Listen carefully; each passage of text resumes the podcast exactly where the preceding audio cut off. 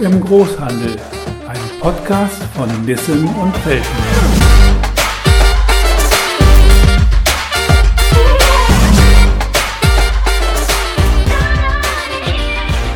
Herzlich willkommen zu unserem Podcast Digitalisierung im Großhandel. Mein Name ist Rainer Hill. Ich bin Public Relations Manager und Redakteur bei Nissen und Felten Software. Und heute geht es um das Thema ERP-Software erfolgreich einführen. Darüber spreche ich mit Lutz Thielemann. Obwohl er viel jünger aussieht, verfügt er bereits über 27 Jahre Berufserfahrung im Bereich ERP, Enterprise Resource Planning Software. Seit drei Jahren leitet er das Consulting von Nissen und Felten. Hallo Lutz. Hallo Rainer. Ein Kunde von uns hat mal gesagt, der Wechsel des ERP-Systems sei wie eine Operation am offenen Herzen. Und diese Operation verläuft nicht immer ganz rund.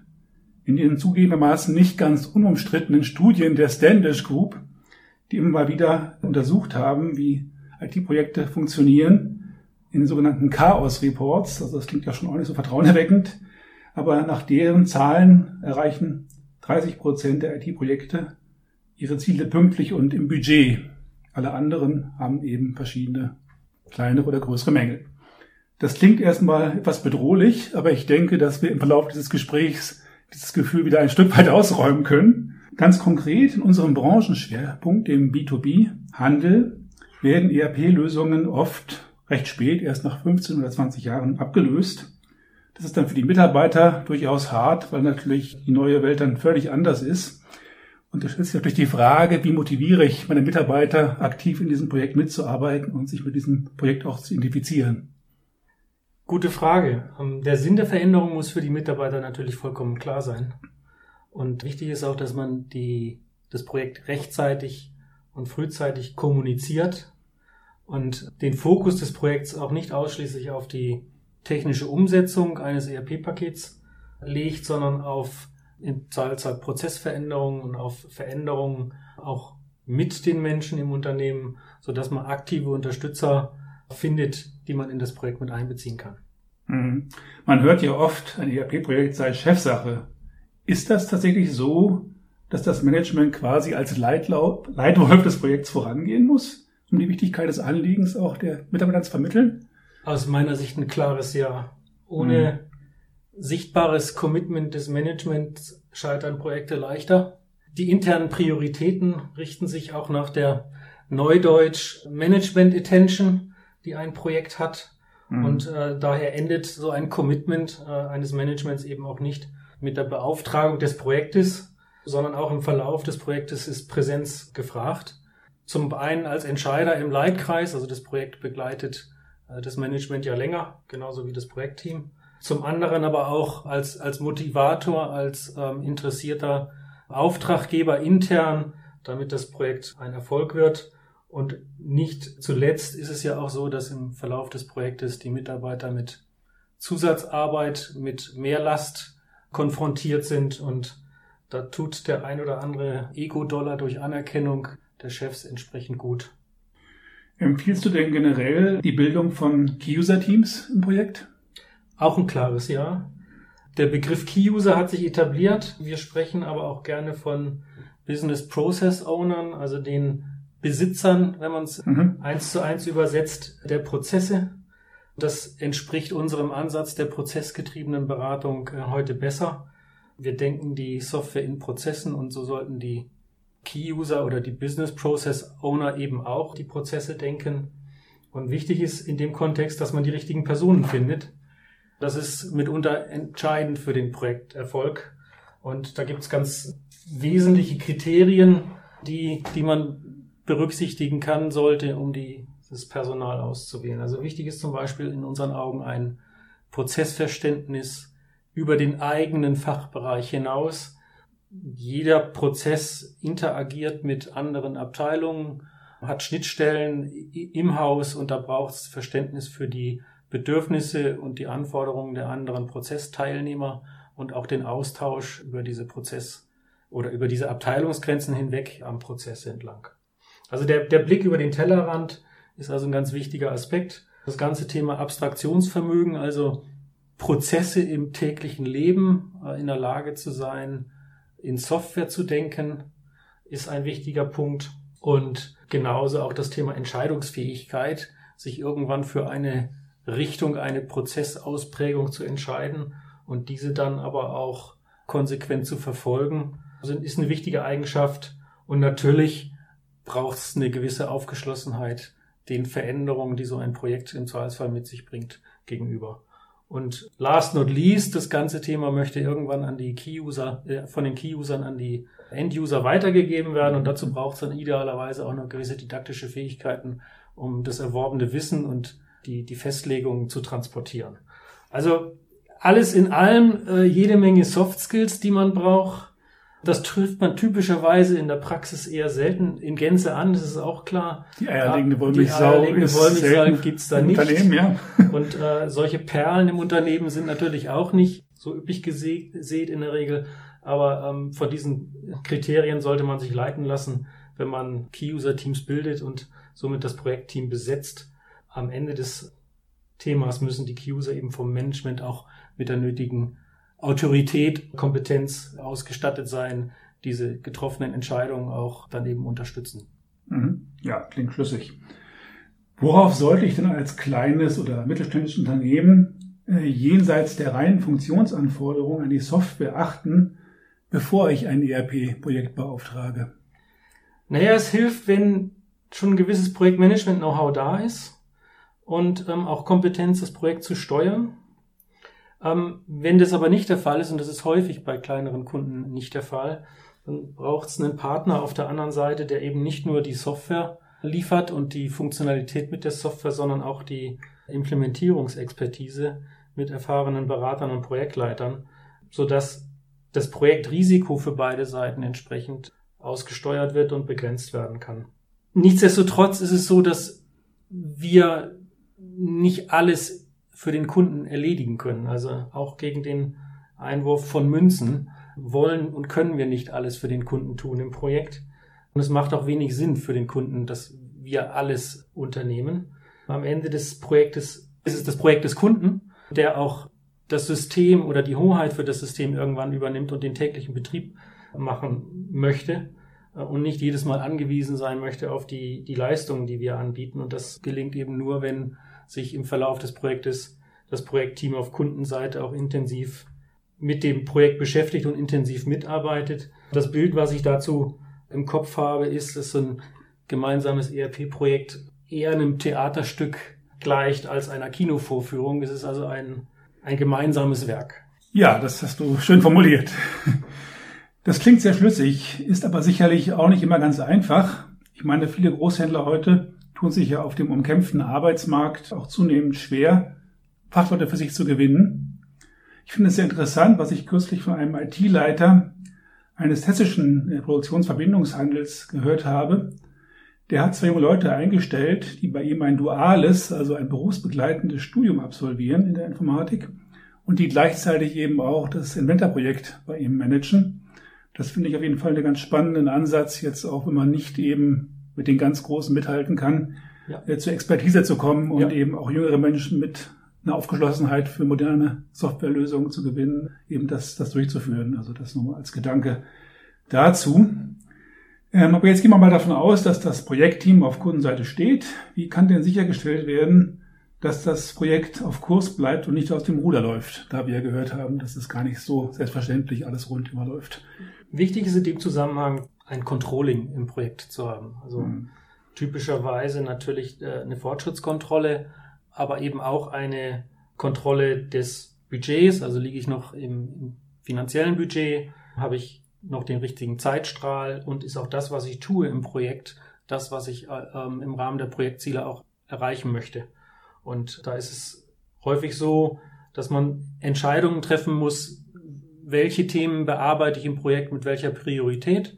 Und häufige Änderungswünsche zum Beispiel treiben in der Regel die Kosten des Projekts hoch und sorgen für zusätzliches Risiko äh, und, und auch für eine, also normalerweise jedenfalls bietet das ein Risiko für eine zeitliche Verschiebung, die kein Mensch will. Wir reden immer vom klassischen Projektdreieck. Alle drei Säulen, die Zeit, das Geld und die Qualität oder der Inhalt, äh, sind Themen, die man im Blick haben muss aus Projektcontrolling, aus Projektmanagement-Sicht. Und da ist es eben wichtig, dass alles zusammenspielt und dass der Projektleiter von Nissen und Felten äh, auch den Kunden in diesen Projektdreieck führt.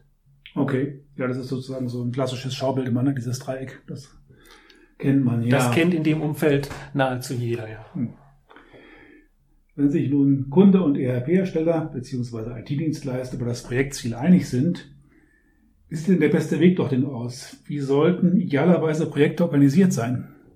Über den Erfolg des Projekts wird in der frühen Phase schon letztendlich mitentschieden. Und zwar bei der Definition des Projektumfangs. Der Projektumfang definiert am Ende des Tages den Zeitstrahl, das Geld und auch den Inhalt. Und deswegen braucht es ein, um, um dieses Projekt dann abzuwickeln, einen, ein stufenweises Vorgehen, um die einzelnen Themen auf dem Zeitstrahl äh, sauber abzuarbeiten. Äh, man einigt sich also über den Umfang. Welche Funktionalitäten werden wirklich benötigt? Geht es nur um Warenwirtschaft? Geht es nur um Finanzbuchhaltung oder auch um LVS oder einen Webshop? Mhm. Und welche Funktionen gehören eben aber auch nicht zum Umfang des Projektes? Und diese Leistungsdefinition und Abgrenzung muss zwingend durchgeführt werden. Mhm. Ist dafür der Workshop die Methode der Wahl? Ein Workshop kann helfen, mögliche Risikothemen für den Projektverlauf schon herauszuarbeiten. Er ist aber kein Allheilmittel und so ein Workshop birgt durchaus auch die Gefahr des Wünsch dir was zu einem frühen Zeitpunkt, wo der Kunde das endgültige System in seinen umfangreichen Standardausprägungen noch gar nicht kennt und auch okay. ähm, häufig mit der Sicht aus, so machen wir das jetzt im aktuellen System, äh, sich noch nicht vorstellen kann, wie, wie wird's dann mal mit einem Inventor. Mhm. Und da kommt es auf eine ja, professionelle und auf den Standard gerichtete Arbeitsweise in diesen Workshops drauf an, dass man also das, das Thema vom Standard Inventor her betrachtet und auch äh, bereit ist, im Zweifelsfall mal sich von alten Zöpfen zu trennen. Und dieses, das war schon immer so, auch mal in Frage zu stellen. Und da braucht es eben auf der anderen Seite, und dann komme ich zu meinem Punkt von vorne, auch aufgeschlossene Mitarbeiter auf der anderen Seite, die sich darauf einlassen, äh, sich zunächst mal den Standard anzugucken und dann auch danach dann beurteilen, brauche ich tatsächlich diese Locke oder brauche ich sie nicht. Ja, alte Zöpfe ist ein gutes Stichwort. Meine nächste Frage, die geht nämlich in die gleiche Richtung. Also gerade wenn die Kundenlösung schon sehr alt ist, ist ja die Gefahr, dass man tatsächlich veraltete Prozesse eben im neuen System wieder neu implementiert, anstatt sie in Frage zu stellen. Die Frage ist, wie vermeidet man das ja oder wie unterstützen wir die Kunden in der Hinsicht? Ja, ich hatte es eben schon angerissen. Also im Workshop geht es natürlich darum, aus Standardsicht den, den Workshop zu betreiben. In der Umsetzungsphase, also wenn wir dann im Projekt sind, dann ist es eben so, dass wir uns auch mit den Wünschen des Kunden erst nach einer Schulung beschäftigen. Tatsächlich dann äh, kann der Kunde besser beurteilen, ob er es wirklich braucht. Wir haben schon häufig in Projekten gehört, dass der Kunde uns widerspiegelt, wenn ich gewusst hätte, was Inventor schon alles kann, dann hätte ich die ein oder andere Anpassung, die ich mir damals ganz zu Anfang als unbedingt notwendig ja, gewünscht habe, nicht benötigt. Verstehe, also gut. Das hilft den Kunden da ins Zweifelsfall auch Kosten zu sparen, wenn er das feststellt. Ne? Genau. Wir spielen jetzt ein paar Takte Musik und beschäftigen uns anschließend mit der ERP-Einführungsmethodik von Nissen und Felden.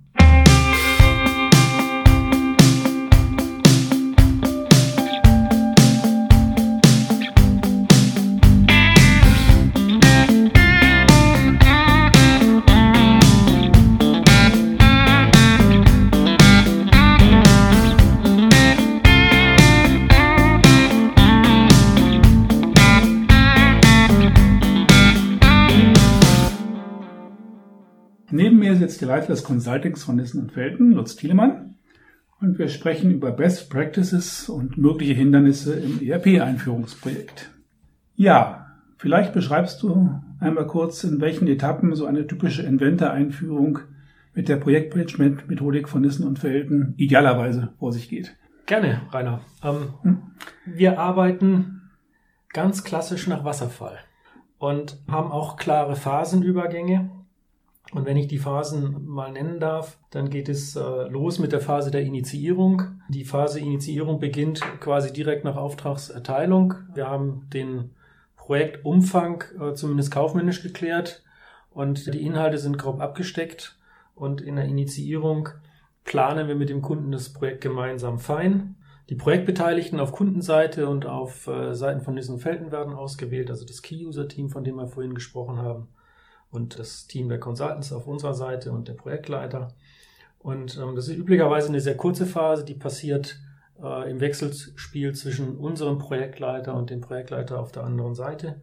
Und ähm, hier kriegt das Projekt zum ersten Mal einen, einen, einen zeitlichen Verlauf, auf deren Zeitachse die Phasen dargestellt werden und äh, wo auch klar ist, wann wir welchen Phasenübergang äh, haben wollen. Sobald das klar ist, gehen wir in die Umsetzungsphase. Das sind also die, die Dinge, die jetzt dann passieren, sind Schulungen. Wir fangen mit, in der Regel mit Schulungen an, sodass der Kunde, der Key-User versteht, wie Inventor im Standard funktioniert.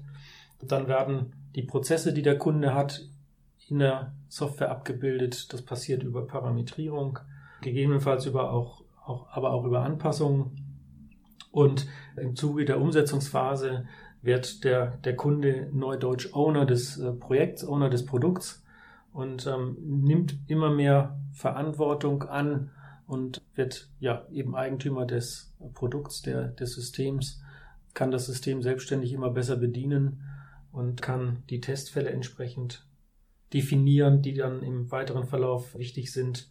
Das Thema Datenübernahme wird in der Regel in der Umsetzungsphase bearbeitet, wobei wir das idealerweise tun, wenn die Prozesse stehen und damit auch die Stammdaten, die ich für die Prozesse benötige, klar sind. Dann kann ich mich um eine gezielte Datenübernahme aus dem Altsystem in die neue Stammdatenstruktur kümmern und Formularanpassungen passieren in der Umsetzungsphase. Also alles das, was aus einem nackten System Inventor ein kundenindividuelles System macht, was für den Go-Live am Ende des Tages notwendig ist. Mhm. Die Umsetzungsphase endet und es beginnt dann die Testphase. Wir nennen das auch E-Test wie integrativer Test, E-Test-Phase, wo der Kunde mit Testplänen, die der Kunde selber erstellt hat, auf Basis seiner Geschäftsprozesse, das System von A bis Z auf Herz und Nieren testet. Wichtig ist bei diesem Thema, dass die Prozesse, dass nicht jede Abteilung wild einen Teil äh, testet, sondern dass klar ist, ich fange einen Prozess meinetwegen mit einer Angebotserstellung an und ich komme über die Auftragserteilung, gegebenenfalls Beschaffungsprozesse, Wareneingangsprozesse, Lieferprozesse, Fakturaprozesse, am Ende im Bereich des Rechnungswesens über den äh, Ausgleich der OPs, diesen Prozess und diesen Vorfall komplett durchs System. Es ist also wichtig, dass die Abteilungen die Testpläne gemeinsam erstellen. Nur dann kann ich sicherstellen, dass der, dass der Prozess auch komplett durchs System läuft mit dem Inventor. Mhm. Und es ist wichtig, dass der Kunde versteht, wie diese Testfälle durchs System laufen müssen.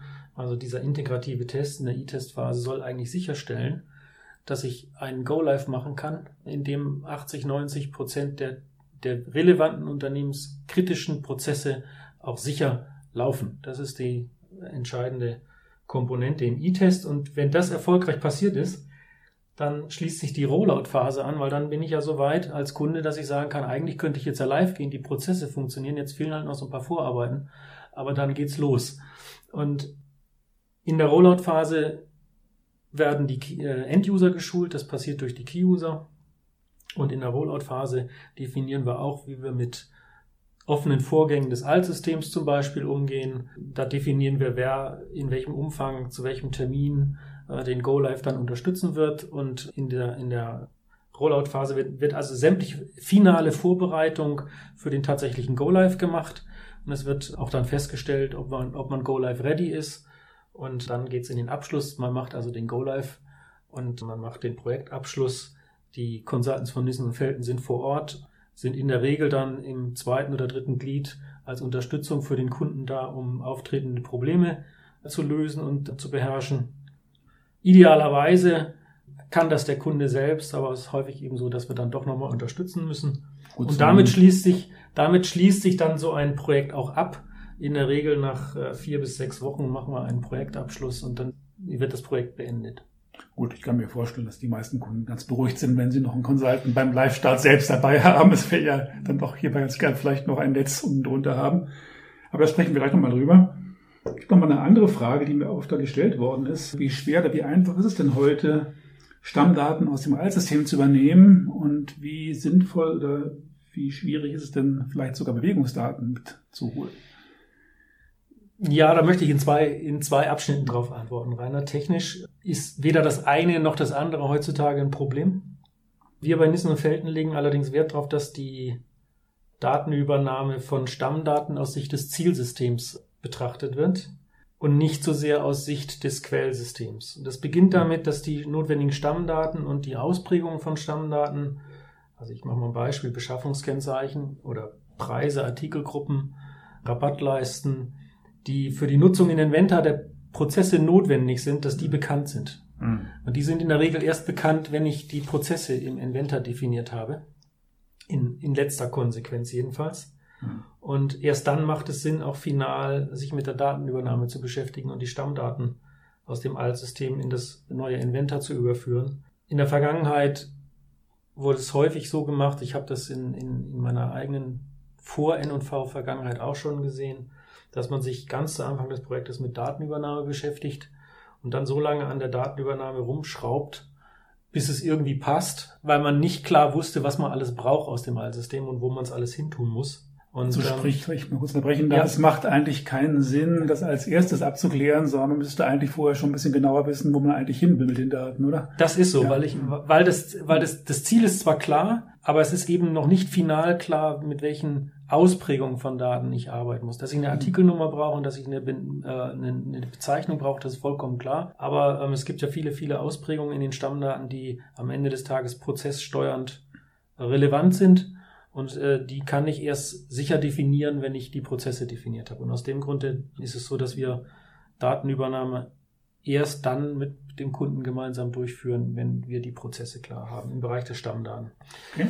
Ähm, Im Bereich der Bewegungsdaten ist das nochmal eine ganz andere Herausforderung, weil in der Regel die Bewegungsdaten ja aus zum Teil alten Prozessen in den alten Systemen auch resultieren und diese wir nicht nur eine, eine Diskrepanz haben zwischen den Datenstrukturen des alten Systems und des neuen Systems, sondern auch im Zweifelsfall durch die Prozesse schon gar nicht die Daten bereitstellen können, die im neuen System dem entsprechen würden. Okay. Und ähm, aus der Sicht der Dinge erreiche ich dann häufig mit einem hohen Aufwand, den ich im Bereich der Bewegungsdaten treiben müsste, dann doch nicht die Aussagekraft, die ich mir eigentlich wünsche, um historische Daten zu betrachten. Mhm. Und da steht häufig Aufwand und Nutzen in keinem guten Verhältnis. Und wir empfehlen an der Stelle häufig, dass wir das Altsystem als Read-Only-System nebendran stehen haben. Für einen begrenzten Zeitraum. Für einen begrenzten ne? Zeitraum. Der ist in der Regel nicht so lang wie befürchtet, weil es ist an der Stelle auch so, dass ich gucke mir ja selten die Zeitung äh, vom letzten Monat an. Das verliert an Interesse, also es verliert an, an, an äh, Wahrheitsgehalt. Und, genau, an, ja. an Wahrheitsgehalt und an Informationsgehalt. Ich vermute mal, dass den Kunden, gerade bei so Systemen, die 20 Jahre gelaufen sind, sicher auch dann mal empfohlen wird, die Stammdaten mal genauer zu bereinigen und zu gucken, ob man da nicht Karteileichen und Dubletten drin hat und all sowas, was man eigentlich nicht ins neue System mitschleppen möchte. Das, das? das, ist genau, genau so ist das, äh, Rainer, unbedingt. Der, der Aspekt muss als eigene Aufgabe gesehen werden, die Datenkonsolidierung zu betreiben. Ist häufig ein, ein nicht gesehener Aspekt, dass ich mit Dubletten kämpfe, dass ich mit unterschiedlichen nicht konsistenten Daten kämpfe und dann ist eine Datenübernahme von solchen Daten auch nicht wirklich zielführend, weil ich dann den die, die Fehler des Altsystems nur aktualisiere. Und ins, aus der Sicht der Dinge ist dann so ein Projekt schon wichtig, die Daten vorne dran auch zu bereinigen und ein Konsolidierungsprojekt zum Beispiel daraus zu machen oder wie man noch etwas salopp in der IT-Branche sagt, Shit in, Shit out. Also sprich, das ist die Gelegenheit. Das ist die Gelegenheit, die häufig leider verpasst wird, weil man sich mehr auf, den, auf die massenhafte Übernahme dieser Daten konzentriert, als sich tatsächlich mit den Inhalten zu beschäftigen. Mhm. Gut, das passt vielleicht ganz gut zu meiner nächsten Frage. Wir haben ja auch durchaus kleinere Kunden, bei denen die Projektbudgets durchaus überschaubar sind. Und da stellt sich natürlich auch die Frage, was diese Kunden im Projekt gut selbst tun können, um Kosten zu sparen. Das ist jetzt vielleicht nicht das engere ERP-Projekt, aber das ist sicher eine Aufgabe, die auch sinnvollerweise der Kunde übernimmt, weil er seine Daten und seine Kunden ja auch kennt. Aber was gibt es denn sonst vielleicht, wo man da auch noch ansetzen kann? Wenn man jetzt sagt, okay, ich habe ja. Ressourcen, aber ja. ich habe kein riesiges Budget. Ja, also long story short, Standard. Damit geht's mal los. wenig bis keine Formularanpassung. Und ähm, wir hatten es gerade von Stammdaten auch tatsächlich genau abwägen, welche Stammdaten ich migriere und welche man zum Beispiel auch äh, manuell besser erfassen kann. Es ist häufig so, dass 1000 Datensätze, das hört sich jetzt relativ viel an, aber doch im, im Zweifelsfall schneller äh, erfasst sind, als dass ich sie mit Migrationsskripten mhm. und dann mit Änderungsaufwand äh, tatsächlich transportiere. Ähm, aus der Sicht der Dinge ist das, sind das sind so die wesentlichen Themen, wo man das Budget begrenzen kann. Mhm. Du sprachst ja schon vorhin davon, dass es durchaus auch eine ganze Menge menschliche Faktoren gibt, und äh, Projekte laufen ja doch längere Zeiträume und manchmal ist, denke ich, auch gar nicht ganz einfach, den Spirit immer hochzuhalten und die Leute auch, die ja neben ihren normalen Tätigkeiten im Projekt tätig sind, zu motivieren. Was gibt's denn da so für Tools aus dem Nähkästchen, mit denen man vielleicht da auch ein Stück weit die Spannung hochhalten kann und die Leute auch motivieren kann? Ja, es kommt äh, nahezu in jedem Projekt eine Durststrecke. Ja. Und es ähm, nicht verzweifelst, aber doch zumindest mal das, es geht länger als gedacht oder es ist aufwendiger als gedacht aus der Sicht der Dinge. Wichtig ist, dass man Projekte als gemeinsames Projekt begreift, also Kunde und wir. Mhm. Ähm, und dass man zu wichtigen Meilensteinen zum Beispiel auch mal einfach nur ein gemütliches Bier miteinander trinkt mit im Projektteam, eine gesellige Runde macht. Ja. Und was sich auch bewährt hat, ist, dass bestimmte Themen bestimmte knifflige Themen auch in einer Art von Klausur tatsächlich auch gelöst werden, wo man sich als Projektteam N&V, ähm, Consultant, Entwickler, Kunde einschließt und ein Thema so lange bearbeitet, bis es fertig ist. Und das äh, schweißt in der Regel ganz erheblich zusammen. Das sind die, wenn es dann gelöst ist, das Problem, die positiven Erlebnisse, die einem, die so einem Projektspirit dann auch entsprechend äh, fördern. Mhm. Und ein schönes Beispiel, wir haben mal für ein Key-User-Team, was ähm, doch einen erheblichen Mehraufwand getragen hat, zum Go-Live auch schon mal Motto-Shirts mitgebracht, Motto-T-Shirts. Das war natürlich dann auch eine ganz lustige Geschichte. Okay, also Teamgeist ist auf jeden Fall auch ein großes Thema ja. im Projekt. Ne? Passt jetzt auch zum Thema Projektstart. Also ich habe den Eindruck, wenn ich mir das so betrachte, dass es irgendwie so zwei Arten von Herangehensweisen kurz vor dem Live-Start gibt. Es ist ja doch meistens so, dass man irgendwo bei 90 Prozent steht und nicht bei 100. Und dann stellt sich so die Frage, legen wir jetzt so Pareto-Prinzip los und ziehen die nicht strategischen Dinge dann nach, nach und nach nach? Oder das andere Extrem, wir verlagern den Lifestyle gleich ein halbes Jahr, um auch die letzten, weiß ich nicht, fünf oder zehn Prozent noch draufzulegen. Was ist denn da wohl im Zweifelsfall der sinnvollere Weg? Also, es hat ja, man kann ja für beides Argumente finden, aber wie, wie würdest du das ja so in der Praxis sehen? Ja, eine schwierige Fragestellung. Ich versuche immer zu schauen, wo denn die Diskrepanz dieser 10 oder 20 Prozent herkommt. Mhm. Und ähm, aus meiner Sicht ist es so, dass die 10 Prozent oder die, das, was am Ende fehlt und man feststellt, was am Ende fehlt, ist ja in der Regel etwas, was nach unserem Phasenmodell in der Umsetzungsphase nicht geleistet wurde.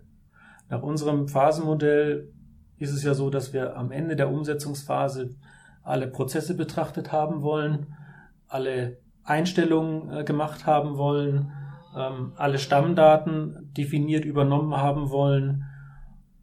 Und wenn dann kurz vor Go Live, also in der Rollout-Phase, noch festgestellt wird, dass noch was fehlt, dann habe ich in der Regel in der Umsetzungsphase nicht sauber gearbeitet. Jetzt kann es aber auch passieren, dass ich in der Umsetzungsphase feststelle, ich habe noch Themen, die sind für mich aber nicht echt startrelevant und die vertage ich auf nach Go Live.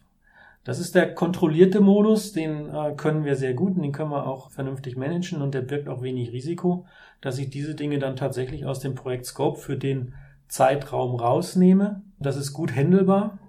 Schwierig sind die, schwierig sind die zehn Prozent fehlender Umfang von denen ich es äh, Anfang, anfangs hatte, weil das ist der, das ist dann die, die Unbekannte und die wirkt dann im Zweifelsfall im Go-Live und da kann ich dann nur noch reagieren, aber nicht mehr agieren und ich agiere oder ich reagiere in einer zeitlich angespannten Situation, in einer Situation, in dem ein Fehler sich sofort durchschlägt auf das Tagesgeschäft des Unternehmens und Best Case habe ich nur frustrierte Kunden, Worst Case habe ich tatsächlich einen wirtschaftlichen Schaden, weil ein Prozess nicht funktioniert oder ein Prozess falsche Ergebnisse liefert. Aus der Sicht der Dinge ist es so, dass ich, dass wir schon sehr viel Wert drauf legen, dass in der Umsetzungsphase die Themen hochkommen und dass wir die Themen dort kennen.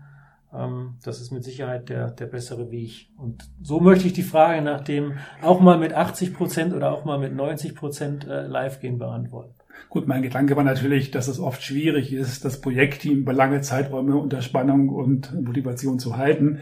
Aber ich fasse jetzt mal deine Antwort äh, kurz zusammen und die lautet in dem Sinne dann, es kommt darauf an. Es kommt darauf an. Es gibt gute zehn Prozent, die fehlen, es gibt schlechte zehn Prozent, die fehlen, Rainer. Das gelernt, genau. Aber jetzt nehmen wir also mal an, dass zum Abschluss unseres Gesprächs die Anwender alle glücklich sind und die Software entsprechend den Anforderungen nach dem Live-Start läuft. Wie vollzieht sich jetzt konkret der Projektabschluss bei M&V und wie verläuft denn dann die Übergabe vom Consulting an den Support und worauf muss vielleicht der Anwender auch in dieser Phase noch achten? Gute Frage. In den größeren Projekten holen wir den Support auch schon mal zu den E-Tests dazu. Das hat sich bewährt, weil wir so dem Support und dem Kunden die Chance geben, sich schon persönlich kennenzulernen, bevor das Support-Verhältnis tatsächlich beginnt. Und weil der Support so die Möglichkeit hat, fachlich den Kunden schon in seinen speziellen Prozessausprägungen kennenzulernen und damit ähm, die üblichen Fragestellungen im Support und die üblichen Einarbeitungen schon deutlich abgekürzt werden können. Häufig ist es allerdings so, dass wenn wir recht standardnahe oder auch kleinere Projekte haben, dann erfolgt die Übergabe schlicht und ergreifend intern bei uns im Haus. Die Projektdokumentation wird übergeben an den Support und der Support meldet sich aus eigener Initiative dann beim Kunden und heißt den Kunden willkommen im Support. Ja, schön. Dann haben wir jetzt einmal den Bogen von Projektstart bis Projektende geschlagen und sind hiermit am Ende. Das war also unser Podcast Digitalisierung Großhandel zum Thema ERP-Software erfolgreich einführen. Ich hoffe, es war die eine oder andere Information dabei, die sich für anstehende Softwareprojekte mitnehmen lässt. Ich sage herzlichen Dank an Lutz Fielemann, den Consulting-Leiter von Nissen und Felden. Gerne, Rainer. Mein Name ist Rainer Hill. Der Meta-Podcast findet sich auf verschiedenen Audioplattformen und in der Mediathek auf unserer Website unter www.nissen-felten.de und dort gibt es natürlich auch weitere Informationen zu Inventor ERP.